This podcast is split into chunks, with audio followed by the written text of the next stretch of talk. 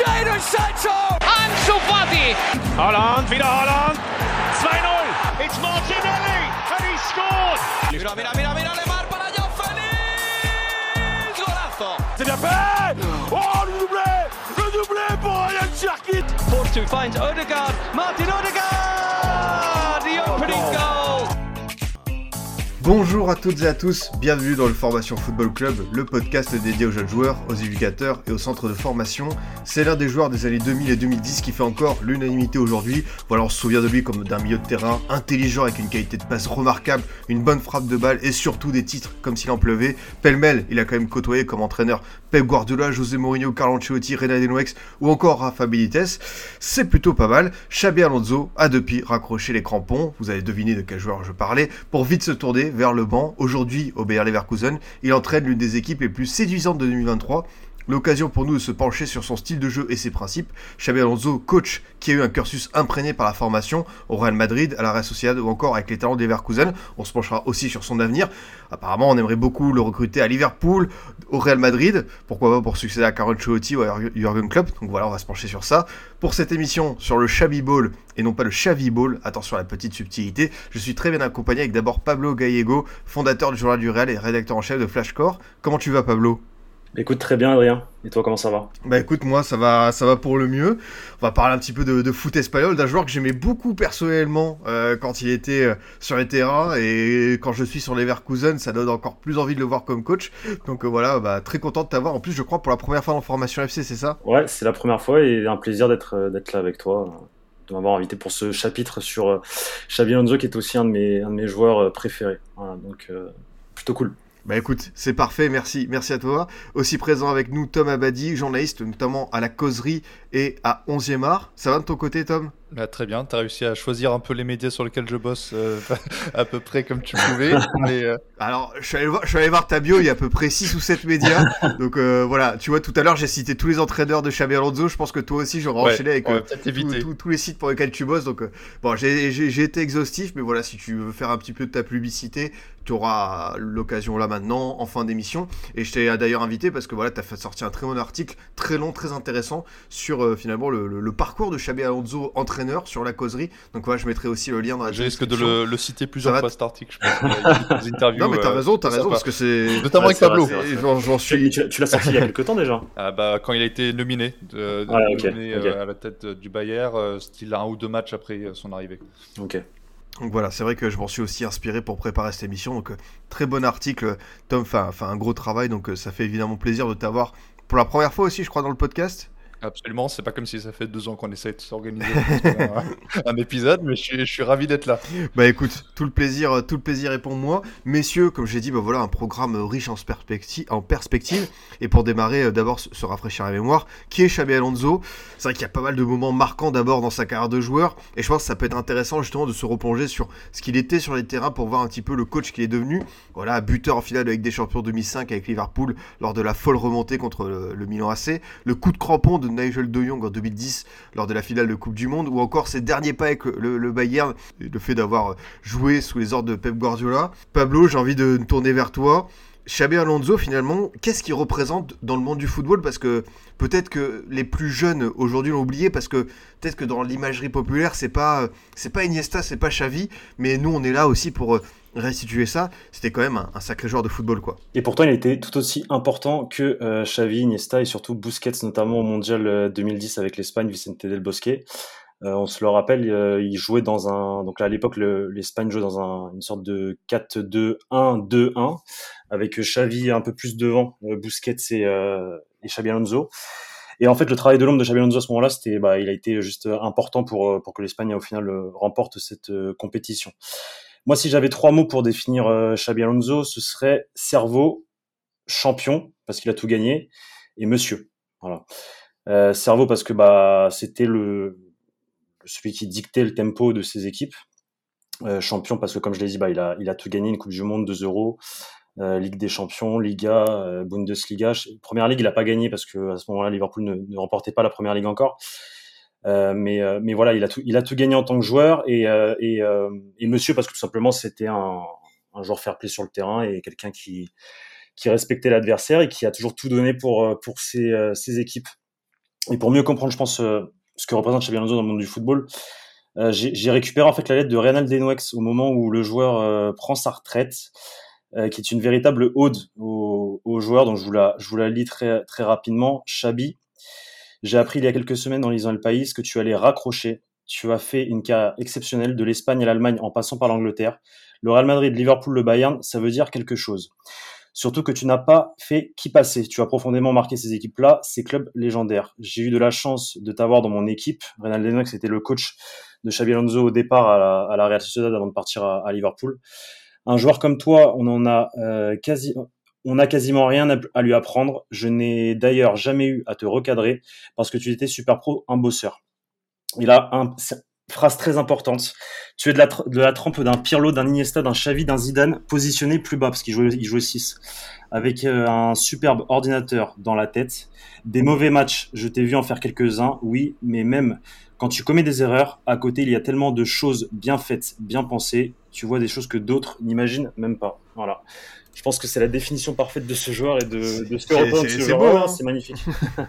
C'est beau, et de la part de René Adelomex, on n'est même pas étonné. Tom, Xabi Alonso, pour toi, euh, qu'est-ce que tu gardes en, en souvenir euh, parce que voilà, c'est vrai qu'on a commencé à résumer le, le joueur et, et, la personne que c'était.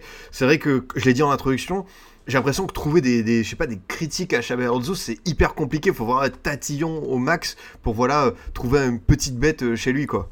Ouais, bah écoute, en plus, euh, maintenant il est linguiste aussi, hein, donc euh, voilà, l'allemand, l'espagnol, euh, j'imagine que le basque aussi, ça doit être dans, dans son, dans son tir à l'arc. Écoute, moi, c'est effectivement, il y a, Pablo l'a très bien résumé, c'est la classe aussi du joueur. Euh, on a évidemment euh, sur Twitter vu nombreuses fois cette photo de lui avec, euh, avec ses crampons à la main et la main levée, un peu voilà, je, je, suis le maître euh, de, du foot, un peu à la, la Pirlo, les grosses lunettes d'aviateur. Ah, euh, les, les, les, adieux, ouais. là, Farewell Beautiful Exactement. Game, ça c'est incroyable. Magnifique. euh, voilà, un, dans le panthéon de, de Twitter. Moi, je pense qu'il y a un truc qu'on oublie souvent et que même moi j'ai oublié, c'est le meilleur joueur espagnol en 2003 quand même. T'imagines, c'est avant même qu'il arrive à Liverpool, c'est euh, à la Sociedad, il fait quelque chose de vraiment sympa. Il a tellement évolué en fait dans son jeu. On en reviendra un peu plus avec ses coachs, etc. Mais avec Benitez, il a pu euh, s'adapter dans plein de milieux différents, avec des Gerrard, avec des Mascherano. Et c'est surtout à ce moment-là où moi je l'ai vu. Euh, j'ai la famille supportrice de Liverpool, donc voilà, le, film de la, finale de 2005 a été revu euh, 50 fois. Euh, le moment où on le tire par terre avec Milan Baroche et compagnie, euh, voilà, c'est une finale folle. Et en fait, de pas pouvoir sortir de critiques sur lui, je pense qu'il y a, j'ai pas envie d'être monotone, mais c'est uni sur euh, toute sa carrière, c'est qu'il n'y a pas forcément plein de moments unique qu'on peut sortir, à part effectivement ce but en 2005 et donc les crampons de, de Nigel de Jong. Mais moi, j'ai en tête des, des, matchs, de, les classicos, tu sais, ceux qu'on jouait très régulièrement en 2011-2012 avec Mourinho et que bah, là, il s'est peut-être changé dans son jeu. Voilà, il cassait un peu plus les joueurs, il prenait des cartons pour casser le tiki-taka d'en face.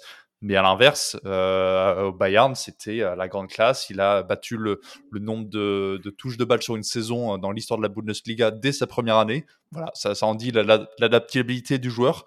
Donc, euh, je pense qu'il y avait, un dernier truc que j'ai ajouté, c'est qu'il aurait pu être encore plus grand. Et en fait, je l'ai redécouvert, c'est qu'il y a deux, trois blessures, notamment au métatarse, euh, qui l'ont empêché euh, sur certaines saisons à, Liverpool et au Real de faire encore plus ce qu'il a déjà fait, alors que c'était déjà énorme. Quand on parle euh, des entraîneurs qu'il qui a côtoyés, euh, Pablo, est-ce que ça pouvait présager quand même que Xabi Alonso se tournerait assez rapidement vers, cette euh, carrière? Est-ce que lui-même, il avait eu des déclarations au cours voilà, de ses passages au Real, au Bayern? Est-ce que on dit souvent que voilà, les, les milieux de terrain, c'est les joueurs qui ont le plus de potentiel pour aller vers ce rôle sur les bancs Et c'est vrai que Xabi Alonso on a l'impression qu'il cochait un peu toutes les cases. Il, était il était prédestiné pour ce poste, quoi. Complètement, euh, parce qu'il a, en fait, il a une lecture de, du jeu que, que, très peu ont euh, en tant que footballeur. Et ça, ça se voyait, ça se, ça se sentait quand il jouait, euh, quand il jouait sur le terrain. Lui, je sais pas s'il a fait des déclarations quand il était joueur, euh, comme quoi il aurait voulu être un joueur, un jour entraîneur. En tout cas, j'ai pas le souvenir. Par contre, des, des coachs qui ont déclaré à ce moment-là que que ils savaient qu'un jour ou l'autre, ce genre, enfin ce gars-là allait être coach. Euh, il y en a eu et notamment Carlo Ancelotti qui a qui a déclaré il y a pas très longtemps d'ailleurs que lui savait déjà que voilà que que, que Alonso allait être un jour ou l'autre entraîneur, bah, justement parce qu'il avait cette faculté à, à, comprendre le jeu et à, et à le lire parfaitement. Quoi. José Mourinho l'avait fait aussi. Il y a une très belle interview. José Mourinho aussi. Top 11, je pense, un truc comme ça, où il est dans son grand canapé. Il fait. T'as vu les entraîneurs qu'il a eu? Alors, évidemment, quand on revoit la séquence sur Bein Sport et que Joss il souligne que Denouex n'est pas nommé dans ses entraîneurs, ça fait grincer. Mais il a quand même dit voilà les grands entraîneurs qu'il a pu avoir, Aragonas aussi, euh, Del Bosque, etc. C'était Del Bosque aussi effectivement. C'était destiné à ce qu'il fasse cette carrière là quoi. Ouais, mais c'est très bien, euh, Tom, parce que tu as anticipé ma prochaine question. C'est ah bah cette intervention en conférence où c'est vrai que José Mourinho, on sait qu'il y a ces fameuses prédictions sur, le football, euh, on, ressort pas mal, c'est sur Dele Ali ces derniers temps. Et c'est que c'est sur Xabi Alonso commence aussi à ressortir en 2019. Il dit bah voilà, parmi les joueurs que j'ai eu sous mes ordres, regardez Xabi Alonso euh, par rapport à sa personnalité et les joueurs qu'il a eu, euh, enfin les joueurs, les entraîneurs qu'il a pu avoir, qu'il a pu côtoyer. Bah c'est vrai que on, se dit que ça va être facilité pour lui quoi. Tu veux y aller Tom ou? Non, Après, tu, des, des, joueurs qui ont été entraînés par par Carlo Ancelotti, euh, José Mourinho, euh, Pep Guardiola et d'autres. Je pense qu'il y en a plein. Euh, je pense qu'il faut quand même un caractère, un charisme et, comme je t'ai dit, un savoir, un savoir-faire de ce, de ce sport. Tu vois. tout le monde ne peut pas être coach. Et c'est sûr que quand tu vois qu'un joueur comme ça, avec ces qualités-là, a eu ces coachs-là, tu te dis, bah forcément, c'est le chemin tout tracé pour lui parce que voilà, c'est un mec intelligent en plus, très bien éduqué, qui, qui, qui est toujours à vouloir apprendre, tu vois. Euh, donc euh, oui, c'était le chemin tout tracé, c'est clair et net, parce que c'est Xabi Alonso. Euh, là, j'ai pas d'exemple en tête, mais tout le monde n'est pas fait, enfin, tous les gens ne sont pas faits pour être, pour être coach. Xabi Alonso, lui, était, enfin, avait le profil pour être un jour ou l'autre entraîneur de football. Il y en a quelques-uns en Angleterre que je peux citer dans ces exemples-là, Lampard et Gerrard notamment, qui étaient des, des grands milieux de terrain et qui, c'est pas un grand succès. Je pense qu'il faut quand même souligner son, Bien sûr, il a, changé, je le dis tout à l'heure, mais il a changé de, rôle, etc. Mais il faut souligner son passage au Bayern, où vraiment son année euh, sous Guardiola, comme euh, a pu être influencé également Tenag, qui était euh, l'entraîneur de la réserve à ce moment-là. Dans mon article, le journaliste allemand Rafa Honigstein me dit il a laissé une telle et très forte impression en Allemagne, mais qu'il soit resté que deux ans. Il était la personnification de Pep Guardiola. Personne n'a jamais vu un joueur pareil. En Allemagne, le milieu de terrain est en zone de passage euh, de récupération de la balle en défense vers les attaquants. Avec Guardiola, la maîtrise d'un match venait du milieu de terrain et Alonso avait le contrôle et l'autorité parfaite pour faire ce rôle. Je pense que ça résume très très bien le joueur qui a changé une façon de, jouer au football en Allemagne et qui a changé bah, beaucoup de choses. Et je pense qu'il est dans, euh, il est au-dessus d'un Gondohan, mais dans ces styles-là, Pep a toujours eu un ou deux joueurs qui personnifient parfaitement sa science tactique. Donc forcément, bah, Guardiola l'a influencé et l'a poussé à devenir entraîneur comme a pu le faire De Nouex euh, par le passé. Ah, c'est vrai que c'est très très bien euh, résumé. Et du coup, euh, pour commencer à parler un petit peu de, de l'après, de ce moment où Alonso a décidé de devenir un, technicien, il a d'abord commencé au, Real Madrid. Alors beaucoup aimeraient le voir revenir, mais ça on y reviendra plus tard, Pablo. Mais il a d'abord pris en, main les, les, U13 et je crois que c'est une tradition au Real d'avoir tu sais, ces, ces anciens, ces légendes comme Raoul de commencer avec, euh, avec euh, les, les, jeunes de la Castilla, quoi. Bah, c'est une, une, tradition depuis peu. Hein. C'est moi, j'ai pas le souvenir que, par exemple, à l'époque des Galactiques, le Real Madrid. Enfin, ils, ici, ils avaient fait ça. Je, je mens. Ils avaient fait ça avec Mitchell, euh, entraîneur qui a ensuite pris euh, un ancien joueur du Real, du Real Madrid à l'époque de la Quinta del Boutré, qui a ensuite pris, je sais pas si vous vous rappelez, l'Olympique de Marseille et qui a entraîné l'Olympiakos là dernièrement. difficile de pas s'en souvenir. euh, mais c'est vrai que sur, sur, sur, le deuxième passage de, de Florentino Pérez au Real, euh, il y a beaucoup d'anciens joueurs qui, qui, sont passés par, euh, par les, les, catégories inférieures en fait du Real Madrid parce que lui il a pas entraîné le, le Castilla euh, Xabi Alonso. Il a entraîné l'Infantil A qui serait l'équivalent en fait des U13 lors de la saison 2018-2019 et euh, au même moment si je dis pas de bêtises je crois qu'il y avait Guti Alvaro Benito aussi qui était euh, Raoul, c'est un petit c'est après. Raoul c'est un peu après ouais. Alvaro, Alvaro, Benito il était avec les Juvenil B qui serait l'équivalent des U18 de, de, de, mémoire et Guti je crois qu'il avait les U16 Juvenil C, je crois. Mais euh, mais voilà. Et après, t'as Raoul qui, qui arrive et qui prend les, les, le Juvenil A et qui monte ensuite au, au, Castilla. Mais oui, effectivement, c'est c'est une tradition. Donc lui, avec euh, avec le Real Madrid euh, Infantil A en 2018-2019, il fait une saison quasi parfaite. 25 victoires, une défaite, 159 buts marqués, 14 buts encaissés. Bon après, il faut faut comprendre aussi que le Real Madrid à ce niveau-là, c'est un niveau régional. Il joue contre des équipes euh, qui, qui voilà qui sont de la région de Madrid. Donc le seul on va dire, club équivalent au sien, c'est l'Atlético de Madrid. Euh, mais voilà, malgré tout, bah, ils finissent, euh, ils finissent la poule premier devant l'Atlético et devant Retafe, etc. Et, à cette saison-là, justement, il avait une génération de joueurs qui a, la, qui a Arbeloa en fait cette année, qui entraîne le, le, le A et qui roule sur tout le monde justement en, championnat on avait un peu des espoirs pour la Youth League, mais finalement ils se sont fait éliminer. Euh, des joueurs comme notamment euh, Jacobo Ramon, Youssef Enriquez, Chem, Andrés, Hugo de Llanos et Alex Jiménez. Euh, Alex pardon. Donc, euh, donc voilà, voilà un peu le, passage de, de Alonso au Real Madrid. Tom, qu'est-ce que tu peux rajouter sur ces premiers pas de, de, de coach? Est-ce que euh, même à ce niveau-là, avec euh, des tout jeunes joueurs, des adolescents, des U13, est-ce qu'il y avait déjà une, une patte Xabi Alonso? Bah la patte, je pense qu'elle est surtout venue quand il est revenu à quand il est revenu à la Sociedad, mais je pense qu'il y avait peut-être plus une. C'est ça. Ouais. Je pense que pour finaliser sur le Real avant de passer à la, à la Sociedad, il y, a, il y, a un moment où il déclare à la fin de saison euh, que ceux qui méritent le titre, c'est les joueurs. Euh, et ça, je trouve que c'est tellement euh, tellement Alonso, tu vois, il veut pas mettre la lumière sur lui et euh, il veut célébrer effectivement cette euh, magnifique génération dont parle euh, Pablo. Mais c'est au moment où il revient à la Zubieta, qui est le centre de formation de, de la Sociedad, par, qui il est, par où il est passé en tant que joueur, où il a ensuite eu Denox en, équipe A. Voilà, c'est c'est un centre de formation qui produit des joueurs très intelligents, des joueurs basques qui aiment jouer au ballon. C'est typiquement son, joueur, son style en tant que joueur et donc plus ou moins ce qu'il veut faire en tant qu'entraîneur.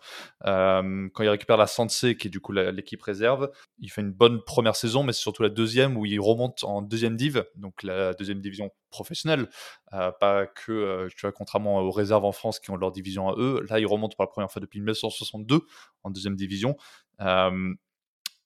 C'est franchement c'est magnifique ce qui peut accomplir. En fait, il y a très peu effectivement d'articles à l'époque sur sur cette période-là, mais on voit déjà les prémices. Euh, moi, j'ai parlé avec un tacticien qui a fait un article sur lui euh, de, euh, de, son style de jeu. Je, suis sûr qu'on en parlera plus tard, mais il y a, la patte où il arrive à faire entrer les, latéraux à l'intérieur du terrain, comme fait Gordula.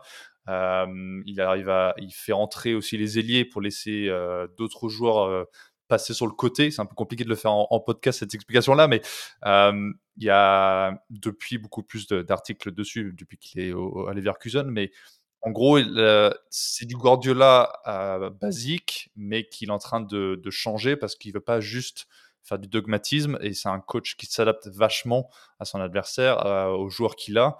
Il en parle notamment en conférence de presse récemment euh, en Allemagne que il peut faire plein de styles de jeux différents, mais que le plus important, c'est les outils avec lesquels il a. C'est-à-dire que c'est pas juste un mec dogmatique qui va t'imaginer un 4-3-3 euh, point de base forcément, euh, qui peut s'adapter à, plein d'autres effectifs et plein de championnats différents.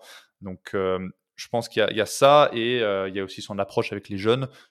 ça pareil, c'est vraiment super important. Zubi Mendy, il en parle très bien dans un article du Guardian que euh, Alonso c'était son idole quand il était en train de grandir en tant que joueur. Et c'était génial de l'avoir comme entraîneur dans la réserve. Et aujourd'hui ça l'a vachement influencé dans, la façon de jouer. Et aujourd'hui on voit que Zubimendi euh, non seulement est l'un des meilleurs milieux euh, en Espagne mais euh, j'ai l'impression qu'il n'a pas encore été sélectionné mais ça devrait arriver bientôt avec euh, la sélection A euh, espagnole. Pour revenir sur la, sur la partie tactique à la Real Sociedad comme tu as dit ouais en fait c'est un lui jouait sur, le papier, sur la feuille de match, c'était un 4-3-3 ou un 4-2-3-1, et qui se transformait en fait en, phase avec ballon en une sorte de 3-2-4-1, euh, avec, avec effectivement les latéraux qui, montaient. En fait, on avait un, un des deux qui passait euh, dans l'axe, euh, le 6 qui se transformait donc en le deuxième, deuxième euh, volante, comme on dit en espagnol. Et euh, tu avais, du coup, si c'était un 4-3-3, tu avais un 8 qui montait d'un cran pour devenir un 10. Euh, les latéraux, enfin, le deuxième latéraux qui montait, un des ailiers qui restait ailier, et l'autre ailier qui était euh, donc sur la feuille de match en, dans le 4-3-3, ailier gauche ou ailier droit, il, il, rentrait en fait euh, dans le dans l'axe du, du pour, pour, jouer en fait numéro 10 ouais. en gros. Numéro 10 de, Ouais, voilà. tu le revois à Leverkusen, ça, c'est une voilà, question d'équilibre de, des deux côtés euh, qu'a qu tenté de faire Deschamps, notamment à, à l'Euro euh, récemment, mais euh, où tu as un ailier ou un latéral qui est, est beaucoup plus haut que l'autre et euh, du coup ça devient un 3 euh, derrière. donc, donc, donc voilà, et ce que tu disais en termes de, en termes de chiffres au, avec la Sanse, c'est bah, en fait il, il, remonte la Sanse 60 ans plus tard en, en, deuxième division espagnole qui est, comme tu l'as dit, en fait la division professionnelle, parce qu'en Espagne, les, les, équipes réserves des, des, de toutes les équipes sont dans les catégories en fait entre guillemets normales. Il n'y a pas de catégorie pour les réserves de foot. De, voilà, voilà. Et, et, justement, la Real Sociedad donc est, montée la saison suivante en, en Segunda B et, et, la saison, enfin, et cette saison et la saison en Segunda, elle a été plutôt bonne parce qu'il a réussi en fait avec une équipe de jeunes à lutter pour le maintien toute la saison. C'est-à-dire qu'ils n'ont pas fini 22e, ils ont, je crois qu'ils ont, ont fini 18e, euh, donc euh, premier relégable. Euh, et jusqu'au bout, il, aurait pu se maintenir, quoi. Donc suspense jusqu'au bout. C'est vrai que cette, cette, saison à la Real Sociedad, elle est, elle est fondatrice pour lui. Tom, parce qu'il y a tous ces jeunes joueurs qui a utilisé, et c'est vrai qu'il y a cette descente, mais ce que j'ai compris, c'est qu'il y a eu plein de joueurs qui ont été appelés en équipe A, en fait, il n'y a pas la stabilité. Et euh, qu'est-ce que toi tu retiens de cette année, au-delà des principes tactiques, c'est vraiment sur lui en tant qu'entraîneur, dans, dans sa manière d'être, dans le fait de devoir lutter pour la relégation? Est-ce que ça n'a pas été quelque chose, euh, on va dire, d'entrée, d'être confronté à du, à du concret, du réel? Est-ce que ça n'a pas aidé pour la suite? Bah, il y a un mix de choses parce qu'en fait, quand il arrive en Allemagne plus tard, euh, on n'a pas l'impression que le peuple espagnol est, sur, surexcité de, voir euh, Alonso euh, devenir entraîneur parce qu'il il y en a certains qui ont retenu que la relégation. C'est-à-dire qu'on imaginait que voilà, il allait devenir un grand coach et que forcément tout allait réussir tout de suite. Et je pense qu'effectivement, il y a, même si comme dit Pablo, il faut souligner le truc très positif qu'avec des, des, U21, il a réussi à presque se maintenir parce qu'il a joué la relégation jusqu'à la dernière journée. Euh, ou l'avant-dernière journée, et que malgré ça, euh, ils sont descendus. Il y en a d'autres qui l'ont pris dans l'autre sens et que euh, voilà, c'est un échec pour Alonso. Je pense que lui, il se dit que c'est formateur parce que tu joues pas que le haut du tableau. C'est-à-dire que quand il jouait effectivement avec les U13, quand il a entraîné les U13 du Real, bah, c'était hyper facile, on, on, écrasait presque tout le monde, etc. Donc, est-ce que c'est formateur? Oui, parce qu'il arrive à, il a pas la pression entre guillemets de du résultat négatif, il peut instaurer un peu ce qu'il veut et tenter des choses. Là, à l'inverse, il s'est mis dans la difficulté, il a tenté quelque chose de, pas simple, et euh, je pense qu'il va en tirer forcément de bonnes expériences. Et forcément, euh, il est dans un entourage euh, qu'il aime bien, au centre de formation où il est passé lui. Donc, on lui a fait confiance comme in fine. chaque année d'expérience pour ces entraîneurs-là, c'est très positif. Donc, moi, je pense qu'il en tire que du bon. Comme, tu as dit, il y a plein de joueurs qui sont montés au cours de la saison et qui sont encore, donc j'ai dit Zoubé Mendy tout à l'heure, mais il y, en a d'autres qui sont, qui sont montés tout de suite. Et en fait, c'est comme imaginer, même à ton club amateur, tu as une équipe A, B et C. Bah, si tu as toujours des joueurs tous les week-ends qui montent dans les équipes au-dessus, c'est compliqué d'avoir un peu de continuité. Et quand même, il a réussi à se sentir tant bien que mal. Donc, je pense qu'il peut qu'en tirer du positif et, aller de l'avant euh, avec ce genre d'expérience-là. C'est très intéressant de voir justement comment est-ce qu'il a pu, on va dire, mettre les mains dans le cambouis et éviter peut-être euh, d'aller voir euh, directement un poste entre guillemets prestigieux et se façonner. Et Pablo, ce qui est intéressant, vas-y. Avant de, ouais, il a quand même été proposé comme comme successeur de, Zizou au Real à l'époque où il était. c'est à ce moment-là où Guti aussi ils partent parce que les deux sentent que en fait la confiance est là, mais pas vraiment. Et donc, les deux partent parce qu'ils sentent pas qu'ils vont avoir le, le poste. C'était trop tôt. Et... Ouais, mais c'était trop tôt. C'était beaucoup trop tôt. Et puis, puis le problème de Xavi Alonso, en fait, c'était qu'il n'avait pas pris une équipe professionnelle, en gros. Il était avec des gamins et tu pouvais pas, tu pouvais pas fonder un jugement à la par rapport à sa saison avec une de poste. impossible. voilà, lui, il a senti qu'il fallait passer par un truc en dessous Exactement. pour. Par exemple, c'est ça. Il était obligé, obligé. Non, mais c'est clair, c'est clair. Je pense qu'au niveau du timing, évidemment, ça aurait été vraiment l'envoyer au, casse-pipe. Et il y a certains jeunes coachs hein, qui ne se remettent pas justement de ces premières grandes expériences dans un grand club. Souvent, ah bah, Pirlo, ah, c'est vrai que Pirlo, euh, Lampard, euh, c'est compliqué hein, pour ensuite de rebondir c'est vraiment pas évident. Il y en a d'autres qui s'en sortent un petit peu mieux. On verra euh, comment est-ce qu'ils réussiront euh, par, par la suite.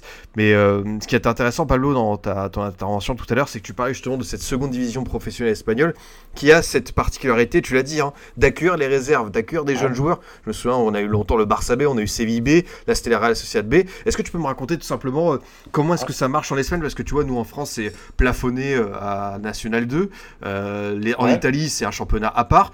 Pourquoi est-ce qu'en Espagne, il y a ça tout simplement Écoute, moi je pense que c'est tout simplement la culture de, du, déjà de la formation. Parce qu'en Espagne, il y a une grosse, grosse culture euh, à la formation, euh, au football. Et, comme, enfin, je pense que c'est en fait tout simplement culturel. J'ai pas la raison pour laquelle, pour laquelle les, réserves peuvent jouer à un niveau, un niveau pro.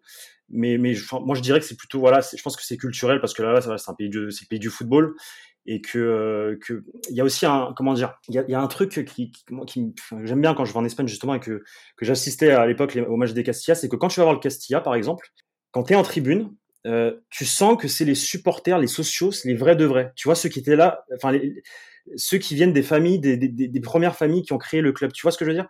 Et en fait c'est voilà c'est ce truc là cet, cet amour pour le football qui fait que euh, bah, la, formation elle a une importance énorme en Espagne et, euh, et, forcément, bah, du coup, on leur laisse euh, leur chance pour, euh, pour se tester face à, des équipes semi-pro quand ils sont en Segunda B, parce que normalement, une équipe réserve, elle est en Segunda B. Bon, aujourd'hui, c'est la, ça s'appelle la Primera RFE, RFEF, e donc en gros la première division euh, de la fédération espagnole, en gros, pour traduire. Mais à l'époque, c'était la Segunda B, donc, euh, donc en gros l'équivalent de la troisième division, donc de, de la, du national. Euh, et puis quand, quand certaines équipes, bah, parce que faut savoir que la, la, Segunda B, c'est un championnat très bourbier, avec généralement des anciens professionnels qui vont jouer là-bas. Dans des équipes, voilà, c'est pas c'est pas des bleds, ça, ça, reste quand même des villes. Genre, il y a des équipes comme Salamanque, comme Saint-Jacques-de-Compostelle, comme je sais pas, il y, a plein d'exemples de, de, semi. Eibar, faut y aller à Eibar, hein, avec Eibar, le stade. Bah, bah, Eibar à l'époque, à l'époque jouait en Segunda B, effectivement. T'as as des Alcorcon dans la, dans la région de Madrid. Enfin, voilà, t'as as plusieurs grandes villes entre guillemets qui jouent en Segunda B. Et quand t'es un gamin euh, de 17-18 ans que tu montes au Castilla ou au Barça B ou autre et que tu dois jouer dans des équipes face à des équipes bourbières comme ça contre des, des, des mecs qui ont déjà 30 32 33 et qui vont te casser dès que tu dès que tu fais un premier contrôle bah c'est compliqué c'est compliqué c'est compliqué et quand justement une réserve arrive à monter et à sortir de cette division bourbier bah c'est que généralement il y a, du talent il y a du talent dans cette génération de joueurs qui a réussi à faire monter cette réserve euh, tu l'as dit il y, a, eu le Sevilla Atlético le Barça B la Real Sociedad B euh, l'Athletic euh, Bilbao aussi, euh, je crois qu'ils sont montés il y a pas longtemps. Le Castilla à l'époque de, de Ressé. Euh, il a joué une saison en, en, en Segunda aussi.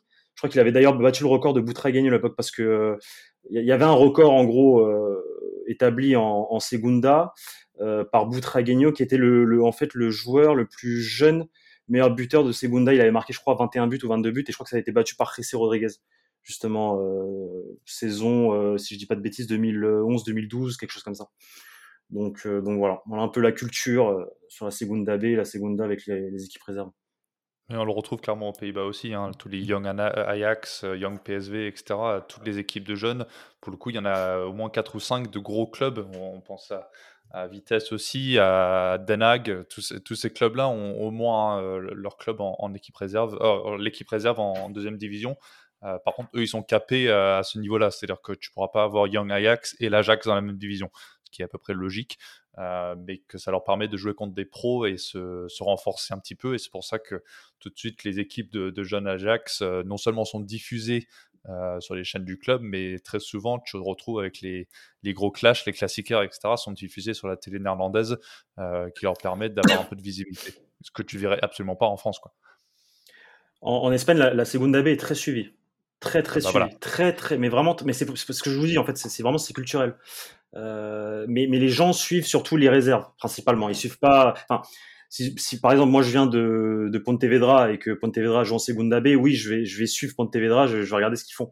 Mais malgré tout, je serais pour le Real ou pour le Barça, tu vois, en venant de Pontevedra en Galice. Mais quand t'es pour le Real Madrid, que tu habites à Madrid et que le Castilla joue en Segunda B, le, Castilla est très très suivi, très très suivi, avec beaucoup, avec beaucoup d'attention.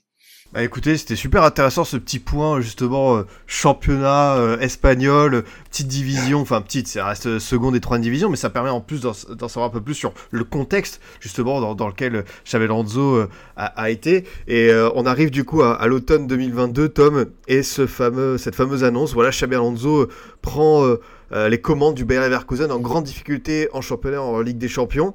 Euh, pareil, un peu cette question, pourquoi ce choix? Est-ce que euh, la Bundesliga, par rapport à ce qu'il avait connu au Bayern, c'est le championnat où il s'est dit bah, c'est idéal euh, voilà, pour mettre en place ses principes, il y a, y a, des jeunes, il y a du spectacle. Est-ce que finalement il s'est pas dit le Bayer Leverkusen, c'est une super opportunité pour, on va dire, démarrer dans le très grand bain?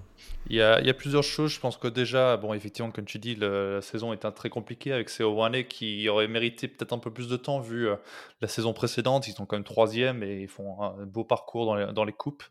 Euh, donc tous les, suiveurs qui, que j'ai interviewés euh, dans, dans l'article disent qu'il aurait peut-être mérité un peu plus de temps, le, Suisse. Mais Xabi Alonso, il était déjà approché par Gladbach un an avant et il a choisi de continuer avec l'équipe réserve de de la Sociedad. Et là, il s'est dit que c'était le moment, que c'est un club euh, qui a de l'ambition, qui avait un très bel effectif, euh, qui a évidemment plein de très bons jeunes. Tu as parlé quand même plusieurs fois de, Florian Wirtz sur ce, podcast-là. Euh, je pense qu'il s'est dit que c'était la bonne opportunité. je ne sais pas s'il savait l'étendue de, de la pression ou de la non-pression justement au Bayer Leverkusen. La, plupart des suiveurs disent que la, pression elle est plutôt côté Cologne, euh, qui est pas très très loin de, Leverkusen, et, qu'en fait tu retrouves dans un club plutôt euh, pas euh, où il n'y a pas de pression, bien sûr, il y en a, il y en a un peu moins qu'ailleurs. notamment au niveau des supporters, et qu'il est se trouvé dans un, dans un contexte très... Un, un, bon environnement, quoi, pour démarrer. Je sais pas. Un bon environnement, voilà, très bien. je pense que il aime bien l'ambition, mais je pense qu'il a vu d'autres exemples, on en a parlé avant, de, de Pirlo, Lampard, etc., de, coachs qui se sont un peu cassés les dents sur des, gros clubs, et que si on lui avait proposé, par exemple, euh, je ne sais pas, s'il n'avait pas changé de poste encore, et que le Bayern était venu le chercher tout de suite, il aurait peut-être hésité.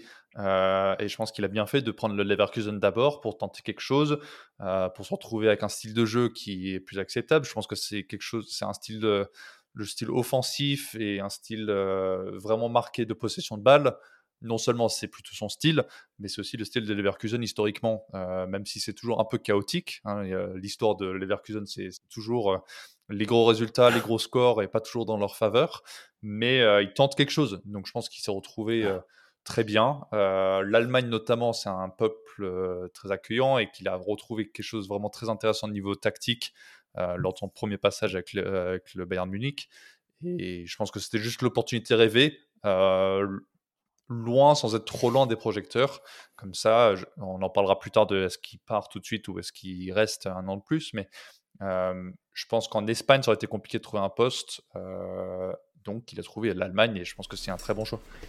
Pablo, toi, ton avis euh, sur cette question du, du Bayer Leverkusen, c'est marrant parce que il y, a, y, a, des petits liens entre ce club et le Real. Bon, la finale de 2002, on n'en parle pas, mais on se souvient notamment que Dani Carvaral a été prêté là-bas. Effectivement, c'est vrai, c'est vrai, c'est vrai.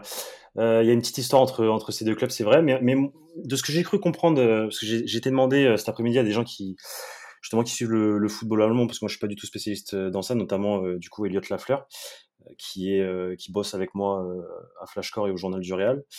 Et, il m'a dit qu'en fait, euh, Xabi Alonso était beaucoup plus pragmatique, que le football du Bayer Leverkusen, finalement, selon ce qu'il m'a dit, ne ressemblait pas tant à sa philosophie de jeu qu'on a pu voir à la, à la Real Sociedad. Que c'était un, par exemple, ce week-end, euh, face à face à Leipzig, qu'on avait vu une équipe, euh, peut-être que Tom va me confirmer, mais une équipe beaucoup plus euh, attentiste en transition et verticale.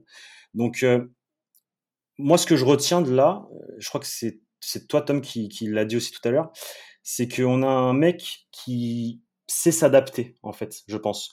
il sait s'adapter à ses joueurs, il sait s'adapter à son équipe, au groupe, il sait s'adapter au championnat dans lequel il joue, dans, Enfin, voilà, chaque championnat a son football. Euh, et du coup, c'est, c'est, une des premières qualités que je ressors du Xabi Alonso, euh, euh, coach, savoir s'adapter, un peu comme justement un, entraîneur qu'il a eu, José Mourinho. on sait que j'avais repris une, déclaration de, de, de, Xabi Alonso justement dans une interview de, de, l'équipe sur Mourinho. Il avait dit que Mourinho, lui, l'avait marqué par sa capacité à lire les matchs et sa faculté à réagir quand le cours de la rencontre l'exige.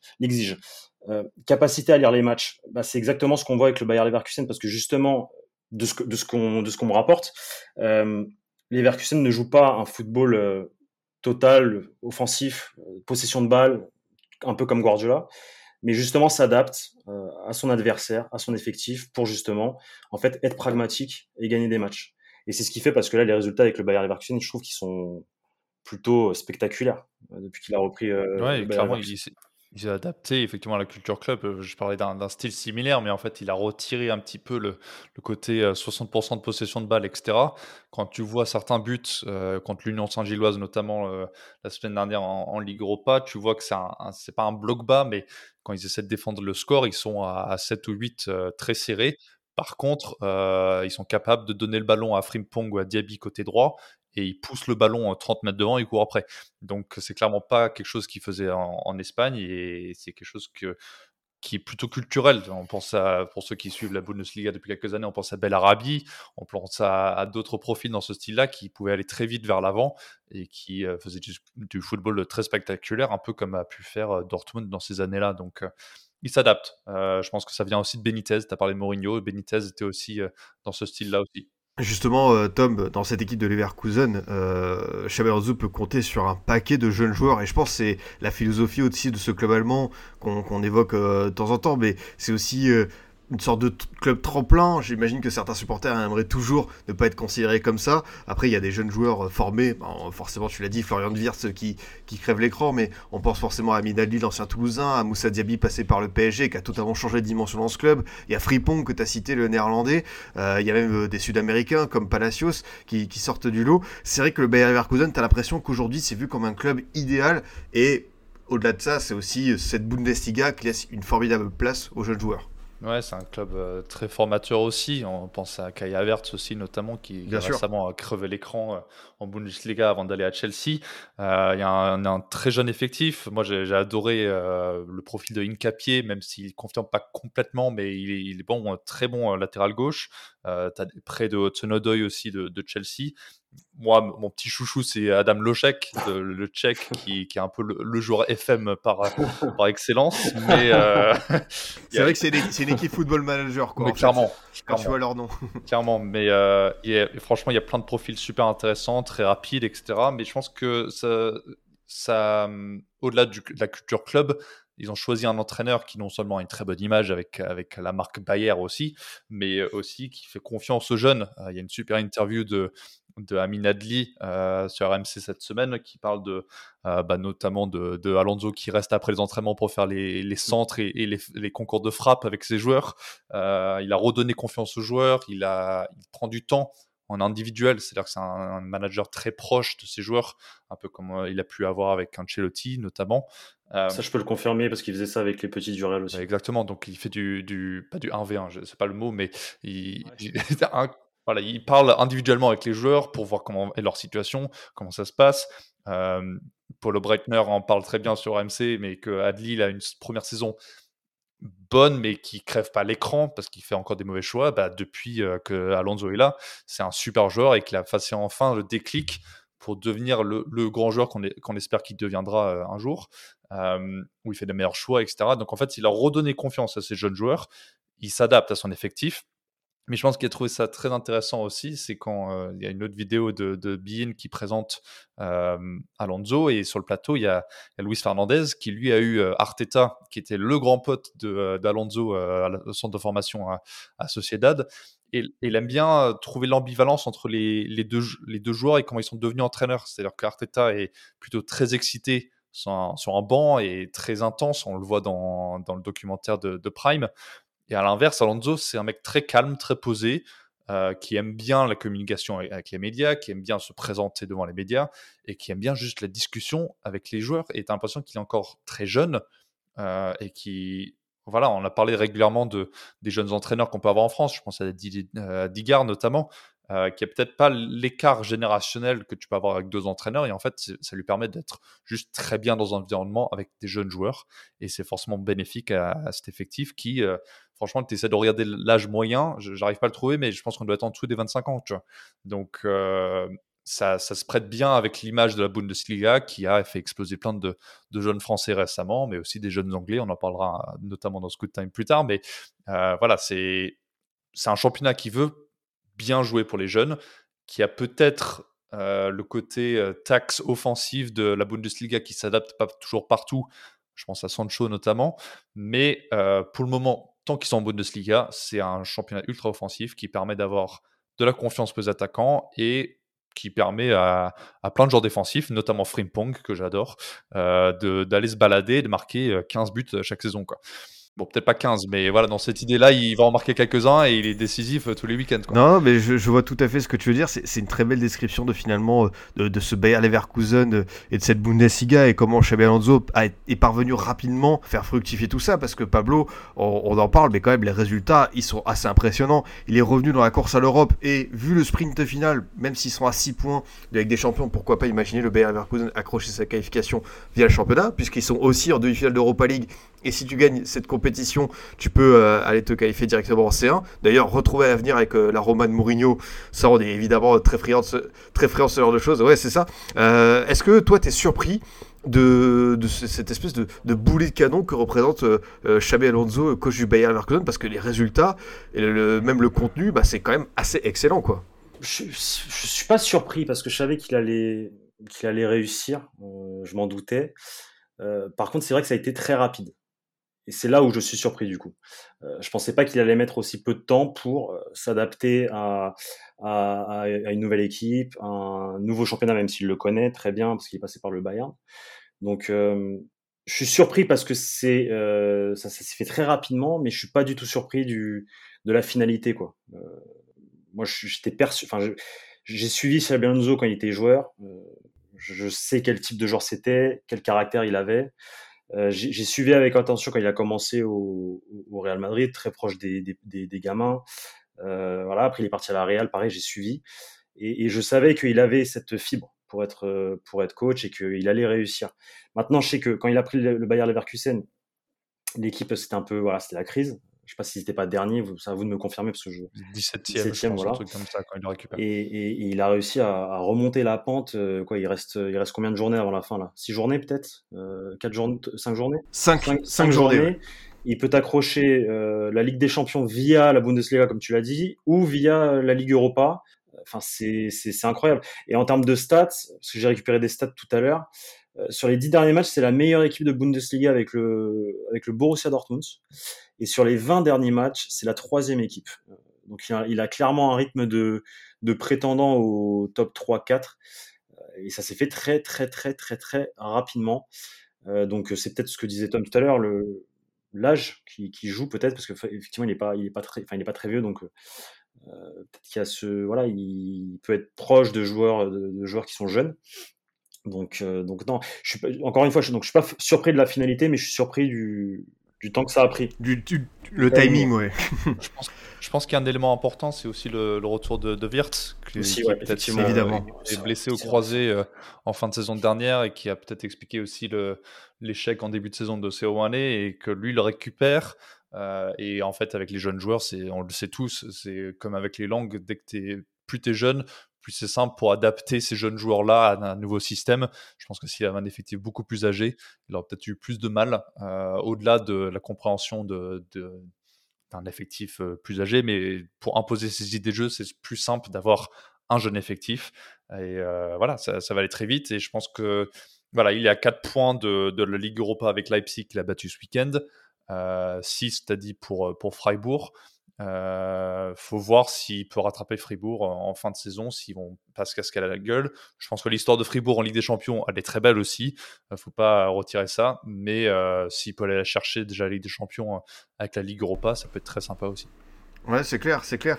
Et euh, justement, euh, voilà, on est sur un, une fin de saison avec plein d'objectifs euh, pour euh, Alonso, Tom. comment est-ce qu'il a su en fait emmener son groupe avec lui? Parce que évidemment, y a, on a dit, il y a plusieurs facteurs. Le retour de Florian Wirtz, le, fait qu'il a réussi très très vite à obtenir des bons résultats. Il y a cette campagne européenne, mais quand même, il faut réussir à avoir cette, tu vois, cette force de conviction, quoi. Parce qu'il est là que depuis quelques mois, on a l'impression que cette équipe est totalement transformée. Et comme j'ai dit, moi, à chaque fois que je regarde, je suis assez bluffé par le niveau de maturité de cette équipe, alors qu'évidemment, il y a beaucoup de jeunes joueurs. C'est un mix de choses parce que bah, Amin Adli en parle aussi, c'est que la Coupe du Monde est une mini préparation avec ces joueurs-là. Ça n'avait pas très bien démarré. Il y a deux défaites dans les trois premiers matchs, je pense, notamment une, grosse défaite, malgré la, belle victoire contre Schalke notamment. Bon, en même temps, Schalke en début de saison, c'était compliqué. Voilà, il a redonné confiance à tout le monde avec la préparation pendant le mondial. il a pu remettre les points sur les i. Il y a un gardien qui était totalement à côté de la plaque en début de saison, c'est Radiki et ça va beaucoup mieux depuis.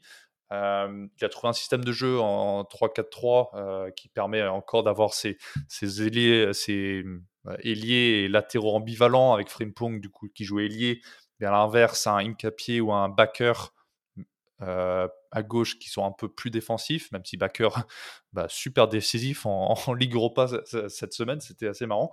Euh, je sais pas, est-ce qu'il a déjà une bonne communication? Oui, bien sûr, il est très bon avec les médias, il arrive à, instaurer de la confiance, du calme dans cet effectif-là. Euh, quand tu sais, euh, le, pas le drame, mais l'orage qui, déchaînait sur, euh, sur le club en début de saison, voilà, un club comme Leverkusen être relégable, c'est quand même pas normal, même si évidemment on n'est qu'au mois d'octobre. je pense qu'il fallait juste se poser, voilà, réfléchir, voir ce qu'il pouvait faire avec ces, ces joueurs-là. Il a pris le temps pendant le mondial, restructurer un peu tout ça. Et voilà, il a juste redonné confiance et aujourd'hui, ça, ça, paye complètement. Donc, il y a des joueurs qui sont revenus en confiance. Évidemment, on a revu que Diaby a joué en équipe de France récemment. Ça aurait été inimaginable en début de saison, vu ce qu'il ratait. il a installé Tlochek comme un, joueur titulaire et, ben, il continue avec des Patrick Schick devant. Il continue avec un, mix de, de backer et de d'Amin Adli à gauche et, Frimpong Diaby, ça marche très bien à droite aussi. Donc euh, voilà, c'est explosif. Il avait l'effectif pour. Je pense qu'il leur fallait juste de la confiance pour se relancer. Ah, t'as bien, bien défini ça. On se projette là sur beaucoup plus loin. Qui sait euh, Si je dis beaucoup plus loin, ça se trouve, ça va arriver cet été. Moi, mon avis, c'est trop tôt. Pablo, tu sais ce dont je vais te parler. On parle déjà de Xabi Alonso comme successeur de Carlo Ancelotti dans un laps de temps assez court, puisque pourquoi pas, dès cette intersaison. Quel est ton avis là-dessus Et qu'est-ce qu'on en dit au Real? Est-ce qu'on est très. Euh, est-ce qu'on est impatient finalement d'avoir Xabi Alonso est-ce qu'on se dit, pareil, est-ce qu'il faut temporiser? Alors mon avis, euh, j'ai envie de voir Xabi Alonso au Real Madrid, ça c'est mon avis. Maintenant, ce que pense le Real, euh, je pense pas. Je pense. Alors Xabi Alonso, il est, sur la liste, ça c'est clair et net. Il y a une liste de, de, futurs entraîneurs euh, après, pour l'après Carlo Ancelotti. Euh, il y a notamment Raoul, il y a Xabi Alonso, il y a Pochettino, euh, il y avait Tuchel, mais là du coup Tuchel il a, il a signé au, au Bayern, il y a Nagelsmann aussi. Donc il y a, il y a plusieurs noms. Euh, Xabi Alonso il plaît pourquoi? Parce que Xabi Alonso connaît la maison, Xabi Alonso est espagnol et Xabi Alonso insuffle un nouveau football. Voilà, c'est un renouveau un peu. C'est le Real Madrid en a besoin. Euh, maintenant le Real Madrid c'est vrai que c'est un club euh, qui euh, ne fait pas tant confiance que ça aux, jeunes entraîneurs. Euh, il leur faut euh, généralement un, un coach vétéran, euh, ou en tout cas un peu plus vieux. Euh, maintenant, est-ce que ça va venir, est-ce que ça va arriver cet été? Je ne pense pas. Cet été, euh, je pense que Carlo Ancelotti devrait continuer, euh, même s'il y a l'offre du Brésil. en tout cas, c'est ce que lui répète le coach en, en, conférence de presse chaque semaine. Le Real Madrid, il y a eu une petite période de crise en, janvier, effectivement, à cause des mauvais résultats, notamment en Super Coupe d'Espagne contre le Barça. mais depuis, ça s'est beaucoup, ça s'est calmé, surtout depuis le, résultat en Coupe du Roi au match retour 4-0 contre le Barça. Donc, le mot d'ordre au Madrid, il faut savoir, c'est le mot calme. Il faut rester calme, même si on est dans une situation de crise. Euh, il faut pas prendre de, de décisions hâtives et, et, je, et, pour le moment, en tout cas, la tendance, c'est pas un départ de Carlo Ancelotti. Carlo Ancelotti devrait terminer son contrat, qui se termine en, du coup en 2024. Et après, là, d'ici là, bah, à voir, parce que effectivement, il aura très certainement deux saisons avec le Bayer Leverkusen, euh, plus son CV derrière avec la Real Sociedad et son passage au club. Euh, tandis qu'en face, t'as, bah, parce qu'il y a aussi Raoul sur le, sur comment dire, sur la liste. Euh, mais Raoul, finalement, c'est juste un passage au, au, Castilla. Alors oui, Raoul, c'est une légende du club, etc. Mais bon, euh, quand tu poses le pour et le contre entre les deux, par exemple, euh, je pense que je pense que au sein du board du, du, du Real Madrid, t'en as qui sont pour Raoul, t'en as qui sont pour euh, Xabi Alonso, t'en as qui sont pour euh, Tuchel. Ça c'est clair et net. Donc euh, voilà, ce sera une, décision à, prendre en temps et en heure quand l'opportunité viendra. Euh, mais en tout cas, tant que, tant que Carlo Ancelotti prévoit de rester, il n'y a pas vraiment de bruit encore. Vraiment, tu sais, concret, genre. C'est un coach qui plaît, ça c'est clair et net. Euh, mais on verra, du coup, on verra en 2024. Bah écoute, merci pour euh, ce panorama complet sur ce qui attend Xabi Alonso, au moins sur cette situation euh, au Real Madrid. Autre club, Tom, qui aimerait peut-être l'attirer, pourquoi pas, pour entamer une autre succession colossale, c'est Liverpool avec Jürgen Klopp. Toi, quel est ton avis sur cette possibilité? Pareil, est-ce que toi tu penses qu'il faut qu'il continue au moins une saison complète à Leverkusen? Moi, au-delà de, des rumeurs d'ailleurs, et si les entraîneurs changent, tu vois, Ancelotti, Klopp, etc., euh, même Tuchel, hein, moi j'ai noté Bayern aussi sur, sur la liste des clubs possibles, que ce soit cet été ou l'été prochain. Romy avait dit à l'époque, quand il était président, qu'il voudrait bien Alonso euh, au Bayern, et, je le vois venir euh, d'ici les trois ou quatre prochaines années. moi, je pense qu'il doit rester au Bayern d'abord, se refaire une bonne saison, parce qu'il a oui, bien sûr, il est en demi-finale aujourd'hui de Ligue Europa, mais qu'est-ce que ça va donner en Ligue des Champions? Euh, quand il a une vraie chance de se qualifier Parce qu'il est sorti, il arrivé, il avait déjà deux ou trois défaites en phase de poule, donc c'était compliqué de faire beaucoup mieux. Et franchement, ils ne sont pas passés loin euh, de se qualifier pour le prochain tour. Donc, à voir l'année prochaine s'ils peuvent refaire une bonne saison ambivalente avec et championnat et Ligue des Champions et peut-être de la Coupe. Hein, parce que voilà, ça serait pas mal. après, je pense que lui, il fera pas plus que ça, parce que je vois bien qu'il est ambitieux. Je suis pas dans sa tête, mais contrairement à Arteta, par exemple,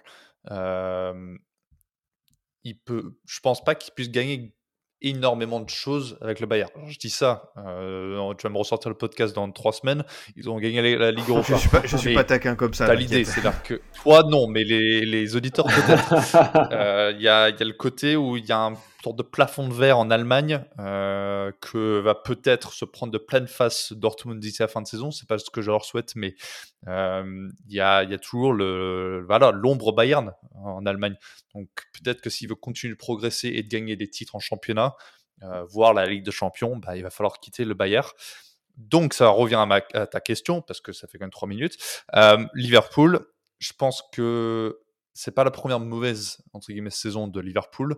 Euh, la dernière, c'était il y a deux ans, celle où Allison marque de la tête contre West Brom pour les, pour les qualifier en Ligue des Champions. Exactement. Mais à l'époque, c'était que des blessures euh, qui, en gros, expliquaient tout cela.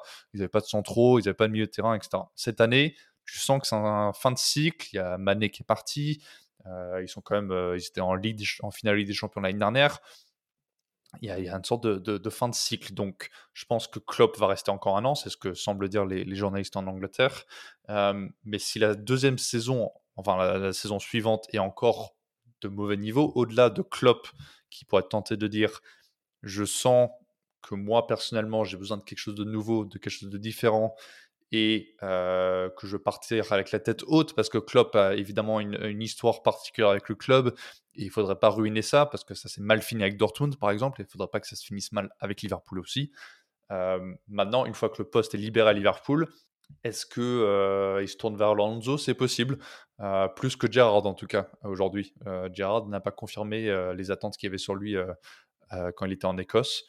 Donc à voir. Je, suis plus tenté de voir Alonso à Liverpool qu'au Real actuellement. Moi, je n'arrive pas à imaginer un Liverpool sans Jurgen Klopp. Ouais, mais ça va arriver un jour. Comme Guardiola, j'ai une petite anecdote par rapport à ça. J'étais voir, euh, enfin, j'ai découvert le match euh, Liverpool-Real Madrid justement à Anfield. Et je prends le taxi, je vais à Anfield. Euh, je parle foot forcément avec le taxi. Et il me dit, non mais en fait, Liverpool c'est Klopp en fait. Et que lui-même, lui-même qui était du coup, enfin, il avait l'abonnement du club.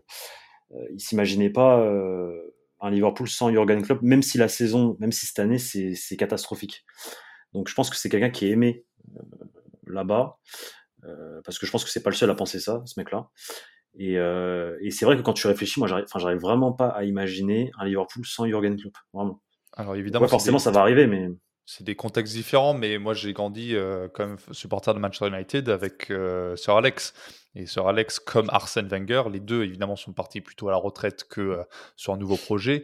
Hmm. Mais il y a un jour où tu t'imagines oui, bien sûr. autre chose.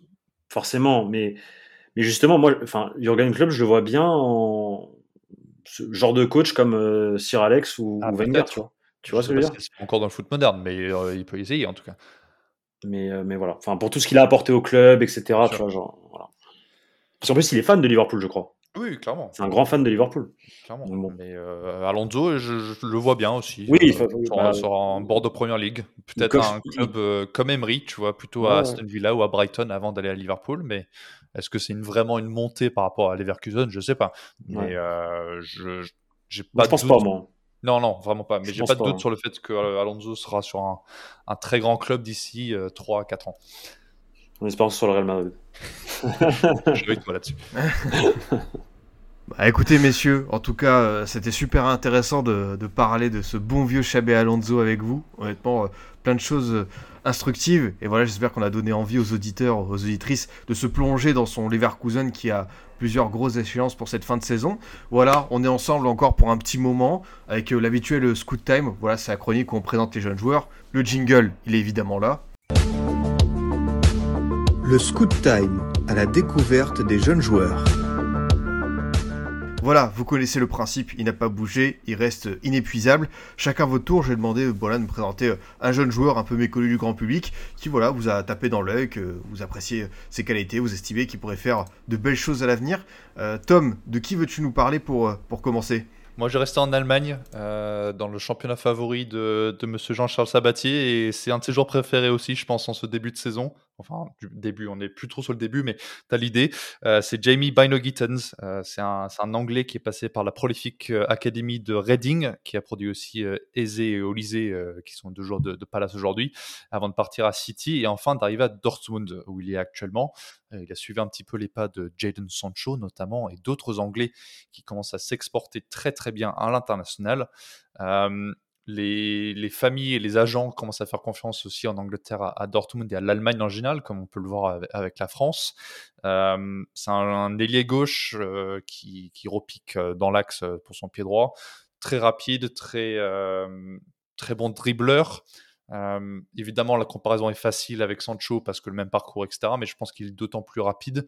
Est-ce qu'il est plus technique? Je ne sais pas. Mais en tout cas, il a fait de très très fortes impressions en début de saison euh, en faisant des, des entrées très remarquées. Aujourd'hui, si Dortmund arrive à aller chercher le titre, il y a clairement des points qu'il lui est allé chercher tout seul avec son beau numéro 43 euh, en, fin de match. Et bah, Jean-Charles, il s'est évidemment lâché plusieurs fois euh, sur son nom qui est euh, d'autant plus long et d'autant plus magnifique à entendre. Donc, je pense qu'il c'est un, super joueur à, à suivre dans l'avenir et qui sera forcément très bien suivi. Euh, et j'espère franchement qu'il restera au moins un an, si ce n'est deux de plus à, à Dortmund pour pleinement éclore. Euh, pourquoi pas prendre la place d'un, je sais pas, d'un Royce sur le côté gauche et, et, être plus régulier. Mais je pense que c'est plutôt le style à, à revenir en Angleterre assez rapidement. Euh, il est aujourd'hui avec les U19 de l'Angleterre, mais ça ne devrait pas tarder pour, pour venir en sélection. Et euh, je ferai une petite mention au, petit Alex Scott aussi, euh, qui était élu euh, cette semaine meilleur joueur de meilleur jeune joueur de, Championship, euh, alors que son club de Bristol City est 14e. C'est quand même assez sensationnel. faut imaginer le truc. À 19 ans, il a déjà joué presque 100 matchs en pro. Et il devrait vraiment, né en 2003 quand même, et il devrait bientôt arriver en première ligue, que ce soit West Ham, Palace, etc., des, des clubs qui font confiance aux, aux, jeunes Anglais de Championship, et je pense qu'il faut aller le, le, regarder de plus près, ce petit milieu euh, un peu offensif, euh, qui, dé, qui, défend bien, très hargneux, euh, et qui devrait arriver sur vos écrans très prochainement. Et moi, euh, Adrien, tu me poses une sacrée colle parce que j'ai pas préparé ça. Et euh... non, mais c'est pas grave. Attends, hein. attends, je vais, je vais, quand même répondre. euh, Je vais jouer le jeu euh, parce que je, je, je, connaissais pas la chronique, mais du coup, je dirais euh, comme ça là, euh, au feeling, Gabri Veiga. Je sais pas si vous le connaissez, joueur du Celta Vigo. Celta Vigo, ouais, c'est ça. Il... Ah, pas moi. Tu l'as pas euh, putain, Alors que le Real vient de se prendre le quatrième but, 4-1 pour euh, Girona. Euh, milieu, milieu, de terrain du, du Celta, donc galicien euh, d'origine, formé au, au, au, club au Celta. Euh, il a 20 ans, c'est un, un 2002. Il joue au poste, de, au poste de 8, mais quand tu vois son, son, son physique et sa façon de jouer, tu te dis qu'il peut jouer très bien 6 comme 10 en fait. Peut jouer dans les trois positions et c'est euh, franchement un crack. Euh, balle au pied. Il y a déjà des clubs comme Manchester City ou le, ou le Real qui, sont, euh, qui ont des vues, quoi, qui, qui l'ont repéré. Euh, je l'ai regardé plusieurs fois euh, cette saison et ouais, c'est un joueur. Euh, c'est le genre de joueur que j'aime bien. Moi, c'est un joueur facile, balle au pied, euh, très espagnol. Il est grand, il est pas petit. ça, c'est ça, c'est plutôt plutôt sympa du coup. pas aussi grand que Rodrigo Busquets, mais mais voilà, il est quand même, je crois qu'il fait aux alentours de 1,85, 1,84. Je, je, vois là sur sur Wikipédia. Donc donc voilà, c'est le enfin c'est le le style de joueur très espagnol, mais avec un, un, football moderne, tu vois, genre un peu à la façon box to box. Il sait le faire, chose qu'avant les Espagnols ne savaient pas faire.